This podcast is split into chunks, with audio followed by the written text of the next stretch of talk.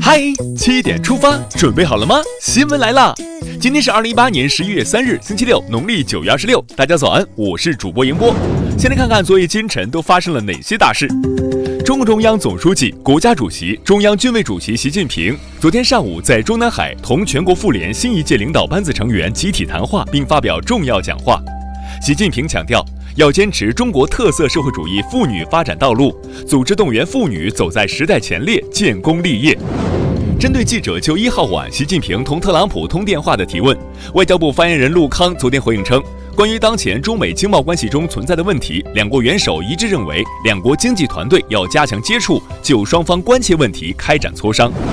财政部近日发布通知，对今年十一月五号到十号期间举办的首届进口博览会展期内销售的合理数量的进口展品，不包括国家禁止进口商品、濒危动植物及其产品、国家规定不予减免税的二十种商品和汽车，免征进口关税。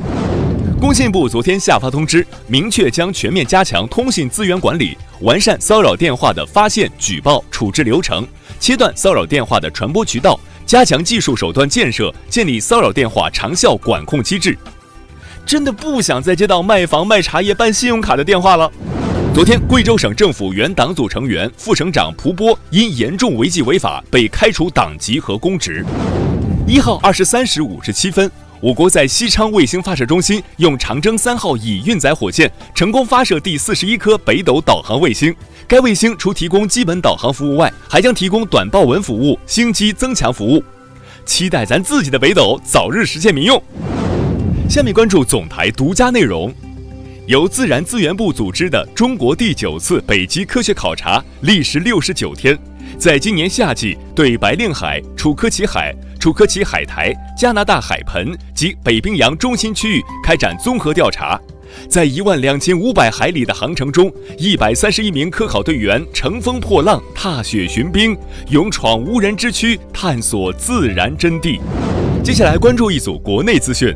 刚刚结束了北极考察，短暂休整后，昨天上午，雪龙号极地科学考察破冰船再次启航，中国第三十五次南极科学考察队正式开启为期一百六十二天的科考征程，期待看雪龙与企鹅共舞，油价迎来近四年最大降幅。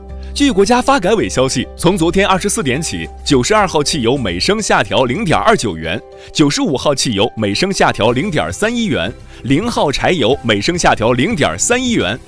按油箱五十升容量估测，加满一箱九十二号汽油能省约十四块五呢。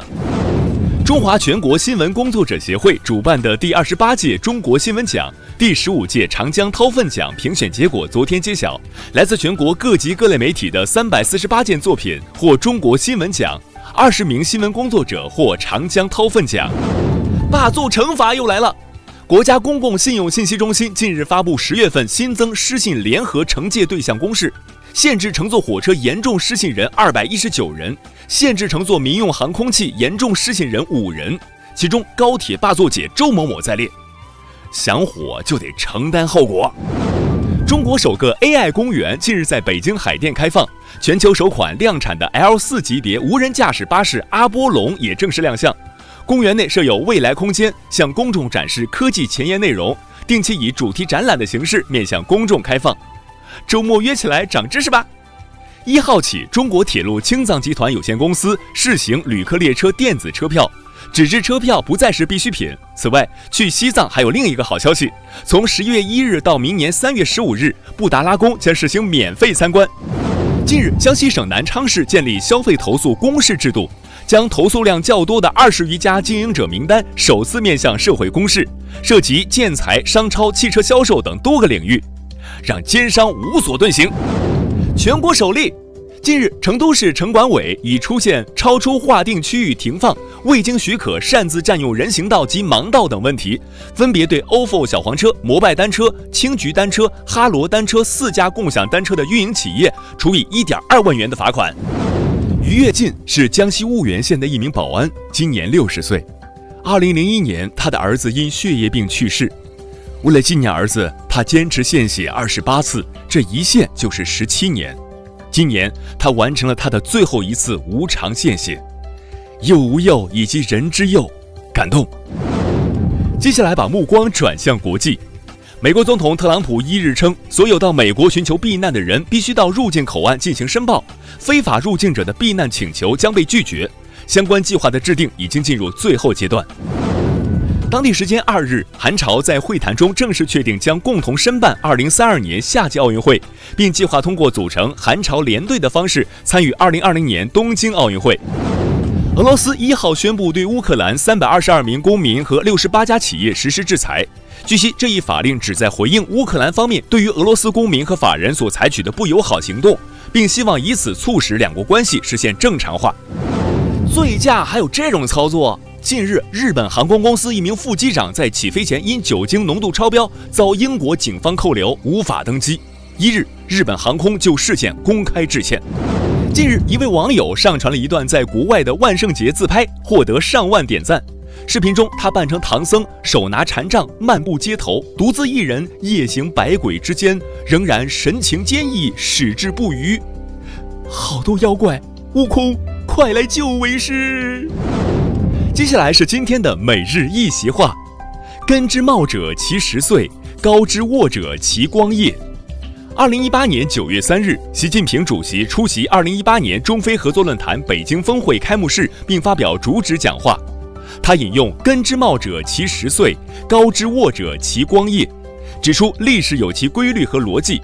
中非双方基于相似遭遇和共同使命，在过去的岁月里同心同向、守望相助，走出了一条特色鲜明的合作共赢之路。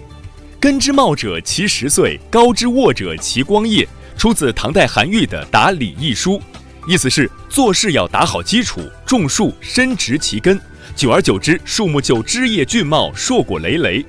点燃灯烛，只要加满高油，灯光就会非常明亮。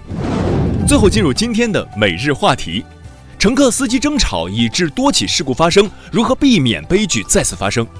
警方二日上午公布了重庆公交坠江事故的原因。监控显示，坠江前一名乘客多次用手机打砸司机，司机还手后导致车辆失控，最终冲出护栏坠江。据媒体爆料，此种类型事故在全国各地曾发生过多起。有人表示，应该为公交司机设置隔离护栏，保证司机在驾驶过程中不被打扰。也有观点称，应该建立刚性的制度，在公交车上配置安全员，对干扰司机驾驶的人员严肃处理。也有人说，其他乘客也可以在保护自身安全的前提下，通过劝阻或报警等手段避免悲剧发生。对此你怎么看？你觉得导致这种事故的根本原因是什么？如何避免悲剧再次发生呢？欢迎留言分享。好了，今天的七点出发就到这里，更多精彩内容请关注央广新闻微信公众号，咱们明天再见。